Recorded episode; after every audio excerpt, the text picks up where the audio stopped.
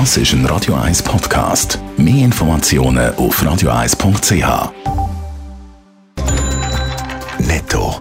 Das Radio 1 Wirtschaftsmagazin für Konsumentinnen und Konsumenten wird Ihnen präsentiert von Blaser Greinicher. Wir beraten und unterstützen Sie bei der Bewertung und dem Verkauf von Ihrer Liegenschaft blasergreinicher.ch Adrian Sutter. Die Schweizer Nationalbank hat im dritten Quartal einen Verlust von 140 Milliarden Franken geschrieben. Im ersten Halbjahr hat die SNB schon ein Minus von 95 Milliarden gehabt. Verantwortlich dafür sind vor allem Kursverluste auf Anleihen und Aktien, wie auch der starke Franken. Wer bei Twitter sein Profil will verifizieren lassen, muss dafür bald zahlen. Vor allem Prominente und Firmen, die viele Follower haben, die haben bis jetzt so einen blauen Haken gehabt, der zeigt, dass sie echt sind. Der neue Twitter-Chef Elon Musk hat selber mitteilt, dass das Verfahren mit diesen Konten soll überarbeitet werden Mitarbeiter vom Apple-Zulieferer Foxconn haben in China nach dem Corona-Lockdown die Flucht ergriffen. Die Angestellten haben das Gelände während dem Lockdown nicht mehr dürfen verlassen. Darum sind sie unter anderem mit Koffern über die Abschrankung geklettert, berichten chinesische Medien.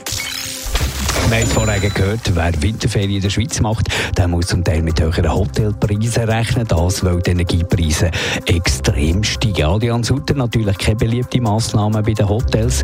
Kommen Sie da nicht drum herum? Ja, betroffen sind ja vor allem Hotels, die den Strom auf dem freien Markt beziehen und jetzt zum Teil zünftig mehr müssen zahlen Dazu kommt aber eben auch, dass andere Ursachen, wie zum Beispiel Lebensmittel sind teurer und auch anderes Zeug, äh, andere Lösung als mit den Preisen aufzuschlagen, gibt es fast nicht, meint Andreas Zürich, der Präsident vom Schweizer Hotelverband. Man kann nicht einfach immer die Preise gleich halten, von unten her steigen die Kosten. Wir haben ja auch noch das Thema Fachkräftemangel und durch das steigen die Lohnkosten. Irgendwo wird man auch bei uns in der Hotellerie die Mehrkosten müssen auf die Preise abwälzen. Das ist leider so, aber das ist unumgänglich. Ja. Man redet da von Aufschlägen zwischen 3 und 5 Prozent. Schreckt das Touristen nicht ab?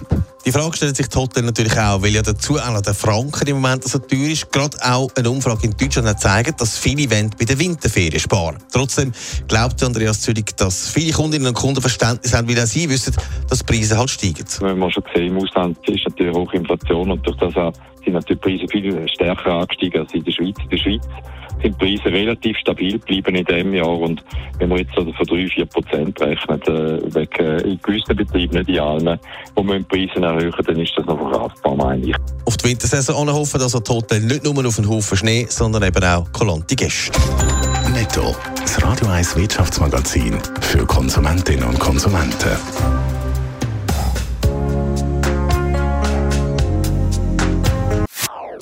Das ist ein Radio 1 Podcast. Mehr Informationen auf radio1.ch.